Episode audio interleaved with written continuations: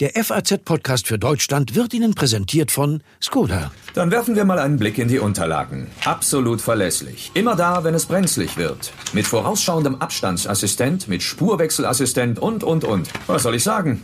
Herzlich willkommen in unserem Fuhrpark. So macht man als Firmenwagen Karriere. Der neue Skoda Octavia mit umfangreichem Sicherheitspaket. Sichern Sie sich jetzt attraktive Konditionen beim Skoda Geschäftsfahrzeugleasing. Mehr unter skoda.de slash flotte-octavia. Skoda. Simply clever.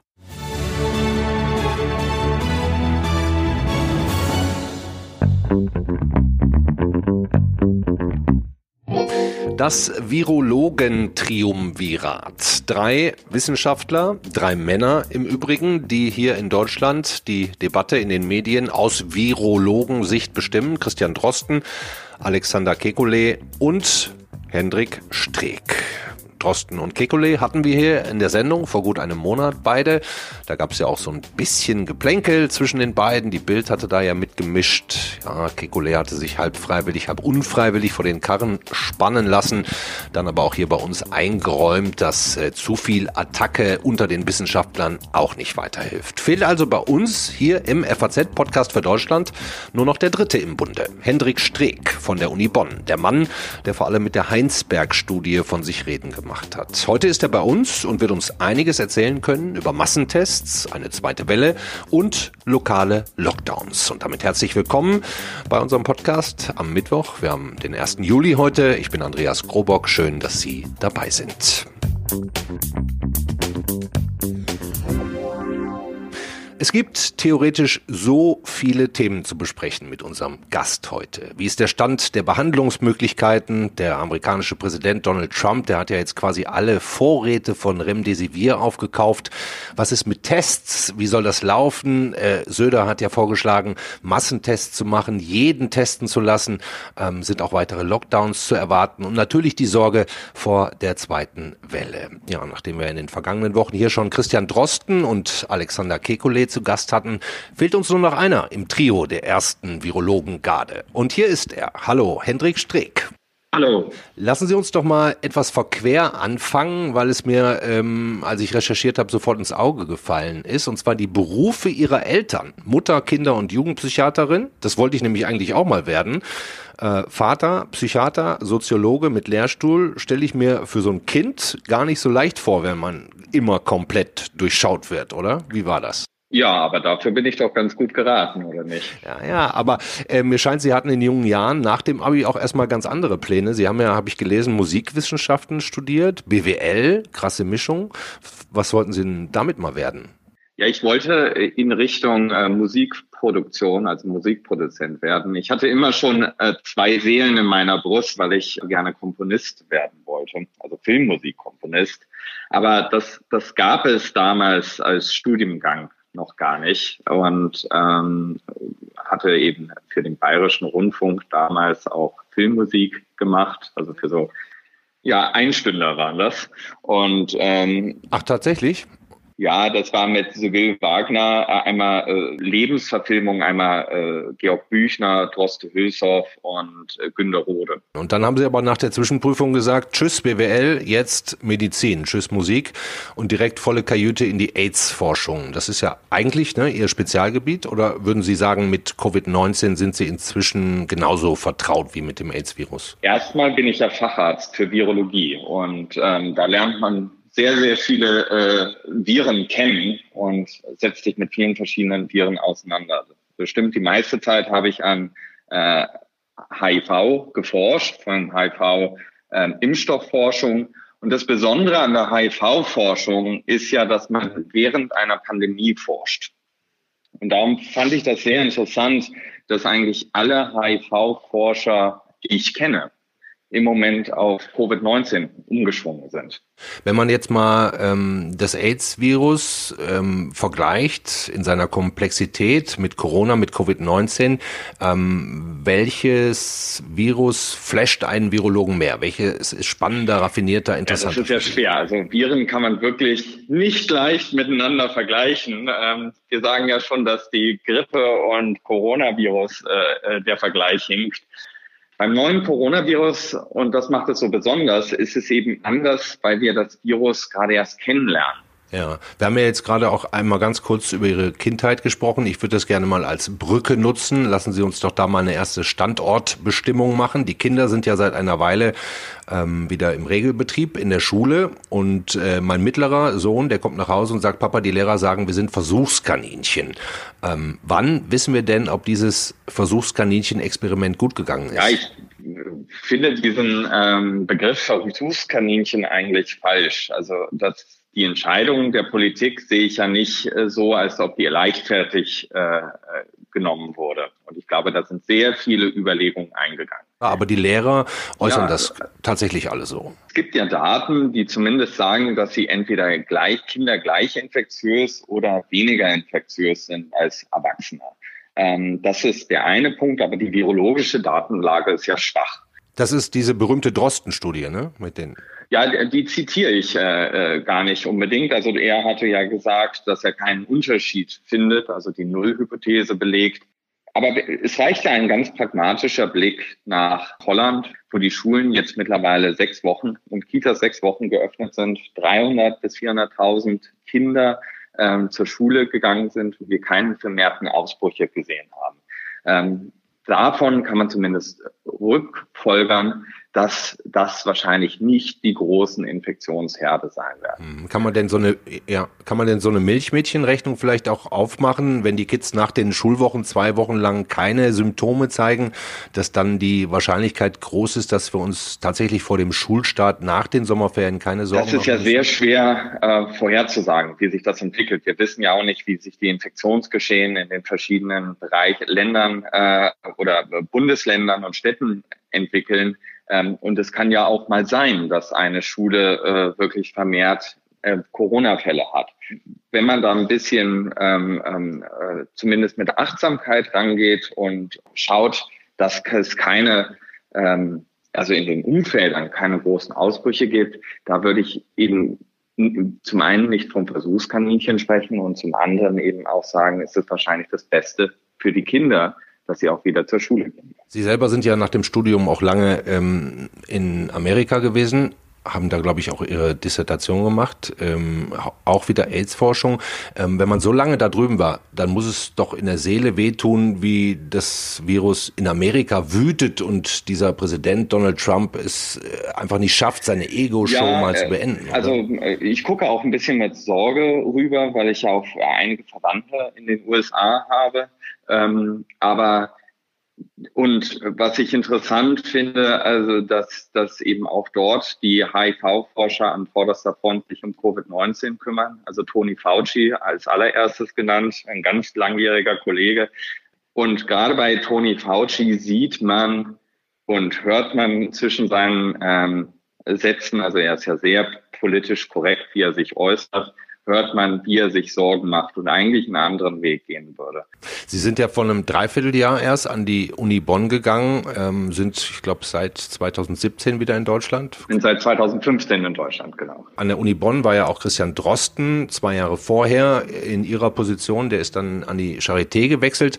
Ähm, haben Sie sich eigentlich seinerzeit auch schon persönlich gekannt? Ähm, während der Verhandlungen ähm, mit der Uni Bonn habe ich äh, äh, mich mit äh, Christian ausgetauscht. Ähm, danach waren wir noch ein äh, bisschen äh, auch so im Kontakt, aber es ging da vornehmlich eben um die Einordnung der ja, der Virologie an der Uni Bonn mit der Fakultät. Hm, ich frage das natürlich, äh, weil man ja medial so ein bisschen den Eindruck hat, auch über die sozialen Medien, dass äh, Drosten, Kekulé, Alexander Kekulé und Sie sich ja so ein bisschen gegenseitig ärgern, spitze Bemerkungen fallen lassen. Ähm, ich frage mich manchmal, äh, ob, ob Sie drei quasi glauben, dass in Deutschland nur Platz für einen Star-Virologen ist oder wie erklären Sie sich das, dass immer so ein bisschen Beef naja, also entsteht? ich glaube, da kann ich zwei Dinge zu sagen. Einmal gehört es zur Wissenschaft dazu, dass man sich auch kabbelt und ähm, dass man ähm, gegensätzliche Ansichten hat und auch mal ähm, äh, ein wissenschaftlicher Disput entsteht. Das ist die eine mhm. Sache. Ist wahrscheinlich sogar gut ne? das und ist richtig. Gut. Ne? Genau, gerade bei ja, so einer ja. Dialektik kann eigentlich eine gute Wissenschaft entstehen, wenn man man die eingefleischten, wirklich Hardcore-Wissenschaftskonferenzen äh, sich anschaut, da wird manchmal richtig auch äh, hart und heftig diskutiert, also fast gestritten. Ähm, und die Angriffe äh, oder den, den, die Kommentare auf, auf Kekulé oder das, was ich auch gehört habe, das möchte ich nicht äh, äh, eigentlich nicht kommentieren, weil ich denke, ähm, also mich hat es, ich kann nur so weit sagen, mich hat es auch geärgert und ich habe es hinter den Kulissen geklärt. Wenn wir mal ganz kurz ähm, noch zurückschauen zu Beginn der Corona-Zeit. Sie haben ja da auch empfohlen, sich an die Maßgaben der WHO zu halten, also auch am Anfang keine Maske zu tragen. Auch den Lockdown haben Sie so ein bisschen kritisiert. Ähm, wie stehen Sie heute dazu? Würden Sie sich da ein bisschen korrigieren oder ähm, würden Sie sagen, nee, also, passt so, ähm, immer noch? Die wenn ich was sage oder mich öffentlich äußere, kommen ja die Äußerungen nicht so irgendwie aus der Hüfte geschossen, sondern ich habe meistens dann doch ein bisschen was dazu gelesen. Also ähm, bei den, ähm, so dass auch mit den Masken ja immer noch ein diskutiertes Thema ist. Und es war damals zum einen diskutiert, weil es eine akute Notsituation für Masken gab. Ich erinnere mich daran, dass hier kleinere äh, Krankenhäuser in der Umgebung, wir saßen alle zusammen in so einer Taskforce und sie berichtet haben, dass sie vielleicht in zwei Wochen keine Blinddarmoperation mehr durchführen können, weil sie nicht mehr an ganz normale OP-Masken kommen. In dieser Situation äh, hat man sich gegen Masken ausgesprochen. Zusätzlich kommt das Problem mit den Alltagsmasken, und ich nehme mich da nicht aus, ich mache genau den gleichen Fehler, ähm, die wäscht man viel zu wenig, knüllt sie in die Hose und spannt sie sich wieder vor den Mund. Aber ähm, das Problem ist, dass vor allem Leute mit vor Lungenvorschädigung, dass die dann auch eher Gefahr laufen, wenn sie durch so ein durchfeuchtes, durchnässtes, verdrecktes äh, Alltagsmaske äh, äh, atmen, dass sie sich dann Pilze in die Lunge holen. Und eine Pilzinfektion ist eine der, kann, kann eine der tödlichsten Infektionen sein, wenn sie sich einmal systemisch ausgebreitet hat. Daher stehe ich zu dieser Aussage weiterhin. Ich meine, man muss ja auch ihnen zugutehalten, die meisten waren ja gegen eine Maske am, am Anfang. Ne? Das, äh, ich kann mich gar nicht mehr erinnern, wer, wer das dann aufs, aufs Tablett gebracht hat. Ja, ähm, nee, ich glaube, es war sogar Kekulé, ja. Mhm. Ähm, Lockdown, äh, auch so ein Thema. Wir haben ja jetzt ähm, regionale, lokale Lockdowns in Orten, Gemeinden, Gütersloh, die Schlachtbetriebe. Wie sehen Sie das? Würden Sie das auch ähnlich handhaben? Weil Sie haben ja auch mal gesagt, Lockdown ist alles viel zu früh gekommen. Ähm, mir schien es immer so, als seien Sie kein also, besonderer äh, Freund dieser Da muss man das wirklich auch ein bisschen zeitlich sehen, wie ich was gesagt habe. Also am 19. März habe ich mich im Stern, glaube ich, geäußert, dass ich gegen eine Ausgangsbeschränkung bin. Mir war damals ähm, das viel zu schnell gegangen, dass eine Maßnahme nach der anderen ergriffen wurde. Der, das Problem daran war nämlich, äh, dass man nicht mehr nachvollziehen kann, wie effektiv welche Maßnahme eigentlich ist. Ich meine, wir haben wir haben es ja immerhin in Deutschland ganz gut durch die Pandemie geschafft. Ne? Ähm, da werden wahrscheinlich mehrere Mosaiksteinchen ihren Dienst getan haben und vor allem natürlich auch die Bereitschaft der der Bevölkerung, da einfach mitzuhelfen und mitzumachen. Das ist wahrscheinlich sogar der wichtigste ja. Punkt. Ne? Ja. Es ist ja jetzt auch immer die Rede, ähm, Herr Streeck, von einer zweiten Welle. Also um ehrlich zu sein, verstehe ich gar nicht so richtig, wo die herkommen soll, wie die aussieht. Ist es dann ein mutierter Virus? Ähm, können Sie mir da mal auf die Sprünge helfen? Ist das wirklich eine wahrscheinliche Variante? Ja, das Virus ist ja nicht weg. Also wir sehen immer mal wieder ja ähm, ein paar Infektionen in Deutschland. Äh, das sind jetzt nicht ähm, sehr viele, also, aber es, ist, es schwelt auf niedrigem Level. Ähm, wir werden das Virus auch aus Deutschland nicht austreiben können. Wir sind keine Insel ähm, und wir sind ja auch nicht, wir, wir können unsere Grenzen ja nicht geschlossen halten. Ähm, das Virus ist aus Deutschland nicht raus und daher müssen wir immer damit rechnen, dass wir mehr äh, ähm, Hotspots äh, bekommen werden. Ich nehme auch nicht an, dass wir eine äh, zweite Welle in dem Sinne kommen äh, haben können, sondern wir haben eine kontinuierliche Welle gerade. Und wenn man sich Wellen anschaut, dann gehen sie hoch und runter und hoch und runter. Es ist kein stiller See, äh, mit dem wir uns äh, hier äh, jetzt zu tun haben. Aber bis wir entweder ein Level an Immunität erreicht haben in der Bevölkerung oder aber ähm, es einen Impfstoff gibt, werden wir auch weiterhin mit dem äh, neuen Corona Virus zu tun haben.